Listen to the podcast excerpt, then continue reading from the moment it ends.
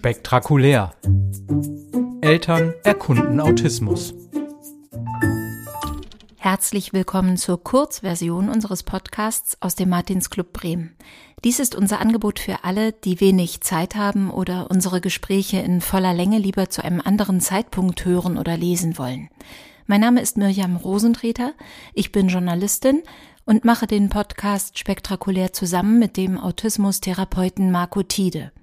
Wir haben beide selbst autistische Kinder und moderieren gemeinsam auch den Autismus-Elternkreis im Martinsclub. Im Podcast geben Angehörige, Fachkräfte und vor allem Autistinnen und Autisten ihre Erfahrungen weiter. Wenn ihr Kurzpot spektakulär anklickt, hört ihr immer die Zusammenfassung einer Gesprächsfolge. Heute mit Bianca Bräulich, Sozialarbeiterin, Dozentin, Autistin. Ich erinnere mich an einen Abend, an ähm, dem ich nicht gut einschlafen konnte, weil ich total aufgeregt war. Das war das Zehn-Jahrestreffen unseres Elternkreises. 2019 und wir haben zum Zehn-Jahresfest Gäste dabei gehabt und das war Bianca, unser Gast heute. Die kam da rein, trug eine Sonnenbrille, so wie heute auch, eine junge Frau, Mitte 20, Dreadlocks und alle Eltern, boah, eine echte Autistin. Zum Anfassen, ja. Du bist inzwischen 29 ja. und hast dein Studium abgeschlossen, ja. soziale Arbeit studiert mhm. und danach ein Anerkennungsjahr im Autismus-Therapiezentrum genau. gemacht, das ja. du jetzt auch fast schon abgeschlossen hast. Ne? Ja, die Hälfte, weil ich mache ja zwei Jahre, da ich stundenreduziert arbeite. Was machst du, wenn du einen deiner jungen Klienten da begrüßt und zum ersten Mal in das Behandlungszimmer, ich weiß nicht, ob ihr das so nennt, führst, worauf achtest du da? Mm, erstmal auf alles, also ähm, gerade beim ersten Kontakt auf die Körperhaltung, das äh, Gesicht, die Interaktion zwischen Eltern und Kind, ähm, die Anspannung, die vielleicht da ist oder auch nicht, wie sind die Schwingungen äh, zwischen mir und dem Klienten und, und was spüre ich einfach von seiner Seite aus an Emotionen in dem Moment. Als ich gedacht habe, ich hätte Lust, mit Marco zusammen Podcast zu machen, habe ich gedacht, ich würde so gerne Eltern die Möglichkeit bieten, mit Autistinnen und Autisten in Kontakt zu kommen und einmal die ganzen Themen, die uns im Elternkreis äh, betreffen, zu vertiefen mit Menschen, die die Innensicht haben und uns vielleicht ein bisschen korrigieren können. Mhm, das ist ein guter Ansatz, würde ich sagen.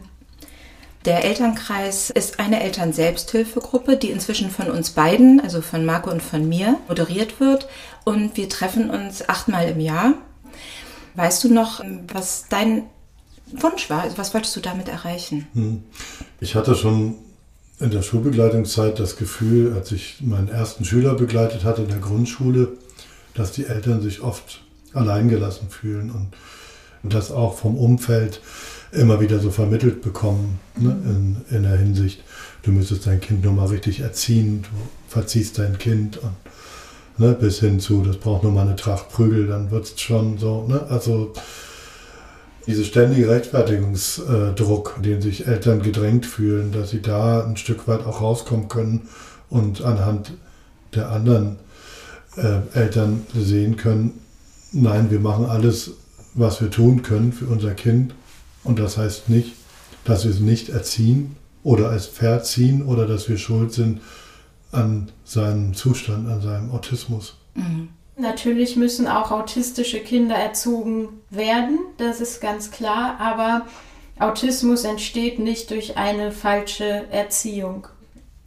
Leider gibt es Eltern, die irgendwann wirklich so überfordert sind mit der familiären Situation, dass sie quasi aufgeben und wirklich, damit meine ich nicht, dass eine, eine ungesunde Art von Druck auf das Kind auszuüben, sondern wirklich ähm, keine, keinerlei Grenzen mehr setzen, keine Strukturen mehr schaffen können und sich im Endeffekt alles im Alltag nur um das autistische Kind dreht. Und das ist natürlich etwas, äh, das nicht die Schuld der Eltern ist, die einfach überfordert sind in dem Moment, was aber auf alle dann eine sehr negative Wirkung im Endeffekt hat.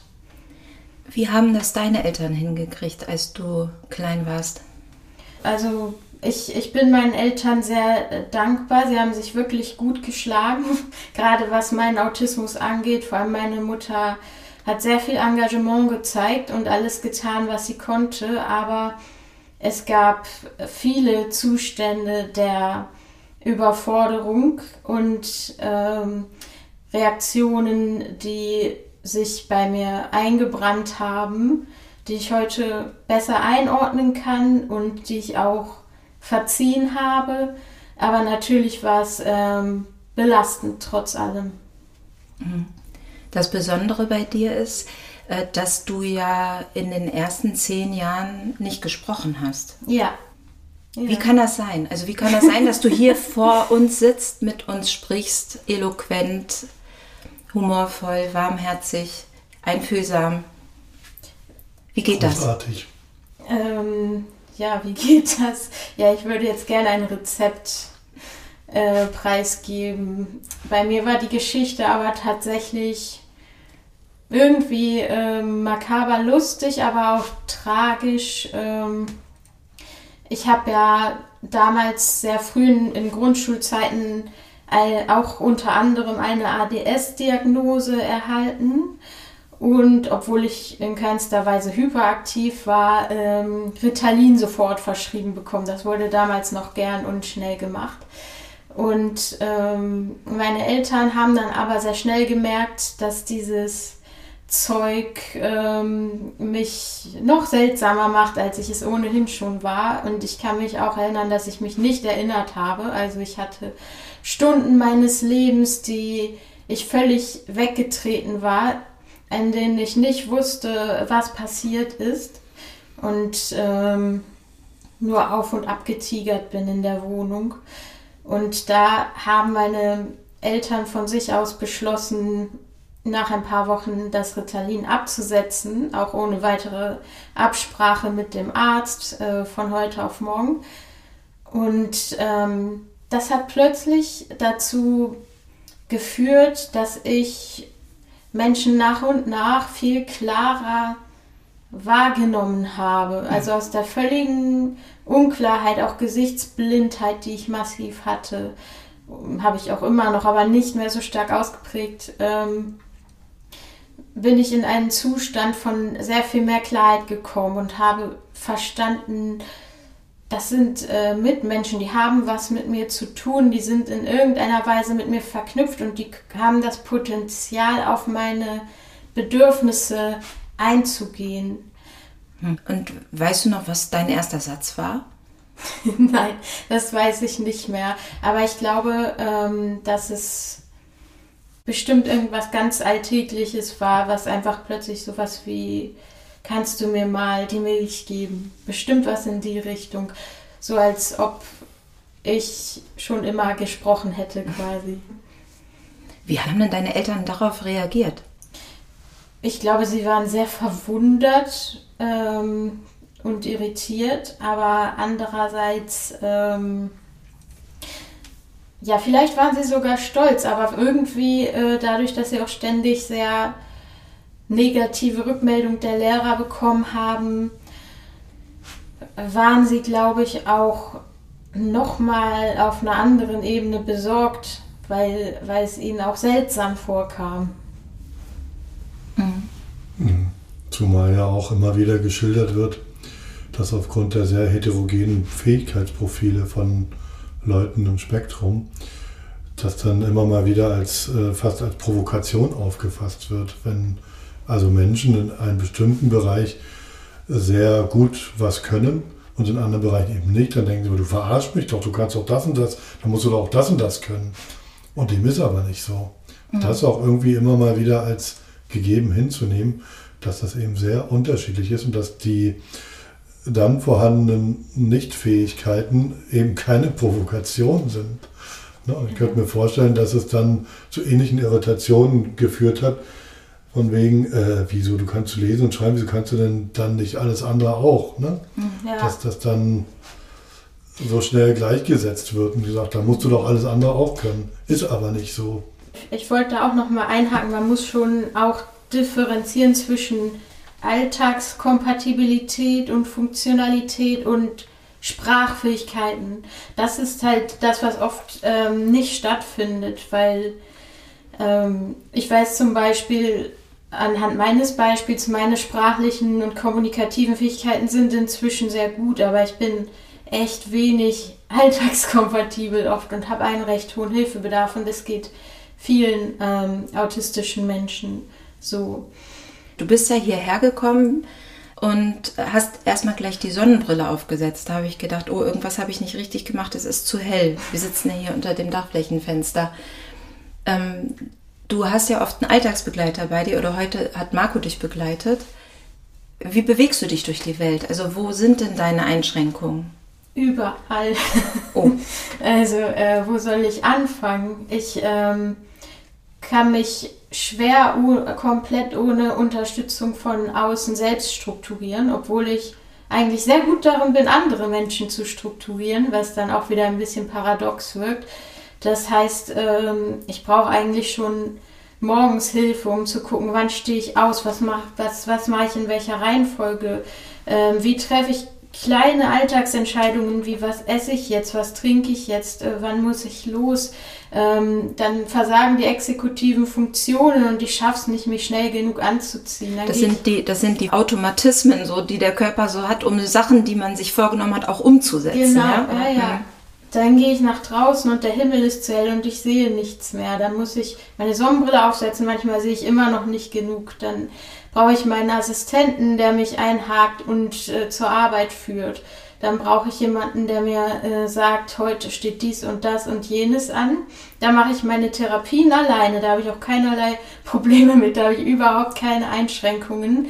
Dann äh, werde ich in den Pausen weiterführend strukturiert. Es muss jemand gucken, dass ich was esse, was trinke, dass ich nichts zu heißes esse und trinke, weil ich das nicht wahrnehmen kann komme ich irgendwann nach Hause, dann habe ich meine soziale Energie für den Tag aufgebraucht, kann erstmal nicht mehr sozial interagieren, dann ähm, muss ich irgendwie noch ähm, mich, wenn es geht, im Haushalt beteiligen, braucht aber auch wieder strukturelle Hilfen. Ähm, ja, eigentlich, ja, den ganzen Tag brauche ich Unterstützung. Puh. Das, das macht man sich gar nicht klar. Das ist jetzt so eine Floskel, aber ich finde, das passt ganz gut. Ein Mann, so normalo. Als vermeintlicher, ja. Das ist ja ein totaler Kontrollverlust jeden Tag, oder? Ja, aber es, es ist ja noch das Beste, was momentan möglich ist. Die Alternative wäre ja eine stationäre Unterbringung und ein noch viel weniger autonomes Leben. Mhm. Insofern, andersrum gesehen, ist das deine Normalität. Ne? Also mit den Unterstützungen kannst du weitestgehend an diesem Leben, das die vermeintlich normalen äh, führen, auch teilhaben. Ne? Mal mehr, mal weniger. Mal ja. mehr, mal weniger, ja. Ja. Dann auch immer je nach Stressbelastung und Tagesverfassung. Auch das ist ja immer unterschiedlich, ne? dass wir dann auch neben den unterschiedlichen Fähigkeitenprofilen ja oft nicht im Blick haben, dass die Tagesverfassungen auch sehr unterschiedlich sind, ne? dass wir dann nicht davon ausgehen können, also gestern konntest du doch ganz normal zur Schule kommen oder zur Arbeit kommen, warum kannst du es denn heute nicht? Wieso äh, funktionierst du in Anführungsstrichen heute nicht wie sonst? Du mhm. kannst das doch. Ja. Äh, grundsätzlich schon, aber eben nicht verlässlich immer. Mhm. Und das ist dann in dem Fall deine Normalität. Ne? Ja, und alles hängt ja auch von der Motivation ab, die man hat. Und das ist dann auch keine Faulheit. Wenn man für etwas sehr viel, ein großes intrinsisches Motiv hat, dann, ähm, dann mhm. fällt einem das leichter, dann kriegt man es besser hin. Selbst wenn man sich noch so sehr anstrengt, auch Dinge hinzukriegen, für die man kein so großes Motiv hat. Es ist dann viel mehr Aufwand. Ja, und so wie ich dich kennengelernt habe, auch in äh, unserer Arbeit und in dem, wie wir auch so miteinander sprechen, hast du ja eine extrem hohe Motivation zu vielen Dingen, die dich ja eben auch zu deinem Leben, wie du es führen kannst, äh, befähigt. Ja. Und, und das ist dann nochmal der Punkt, wo wir, glaube ich, auch nochmal drauf gucken müssen, dürfen, diese Motivation bei den Kindern ähm, zu erkennen und hervorzurufen, an die Oberfläche zu bringen. Weil ohne Motivation passiert nicht viel. Ja, das ist die Antriebsfeder für eigentlich jeden Menschen, glaube ich, was Absolut, wir an ja. Motivation haben. Wir freuen uns auf deinen nächsten Besuch. Auf Macht's gut Fall. für heute. Tschüss. Tschüss. Das war spektakulär. Eltern erkunden Autismus. Unsere Kontaktdaten und alle Infos zu unseren Folgen findest du in den Shownotes auf unserer Seite spektakulär.de. Der Podcast aus dem Martinsclub Bremen. Gefördert durch die Aktion Mensch.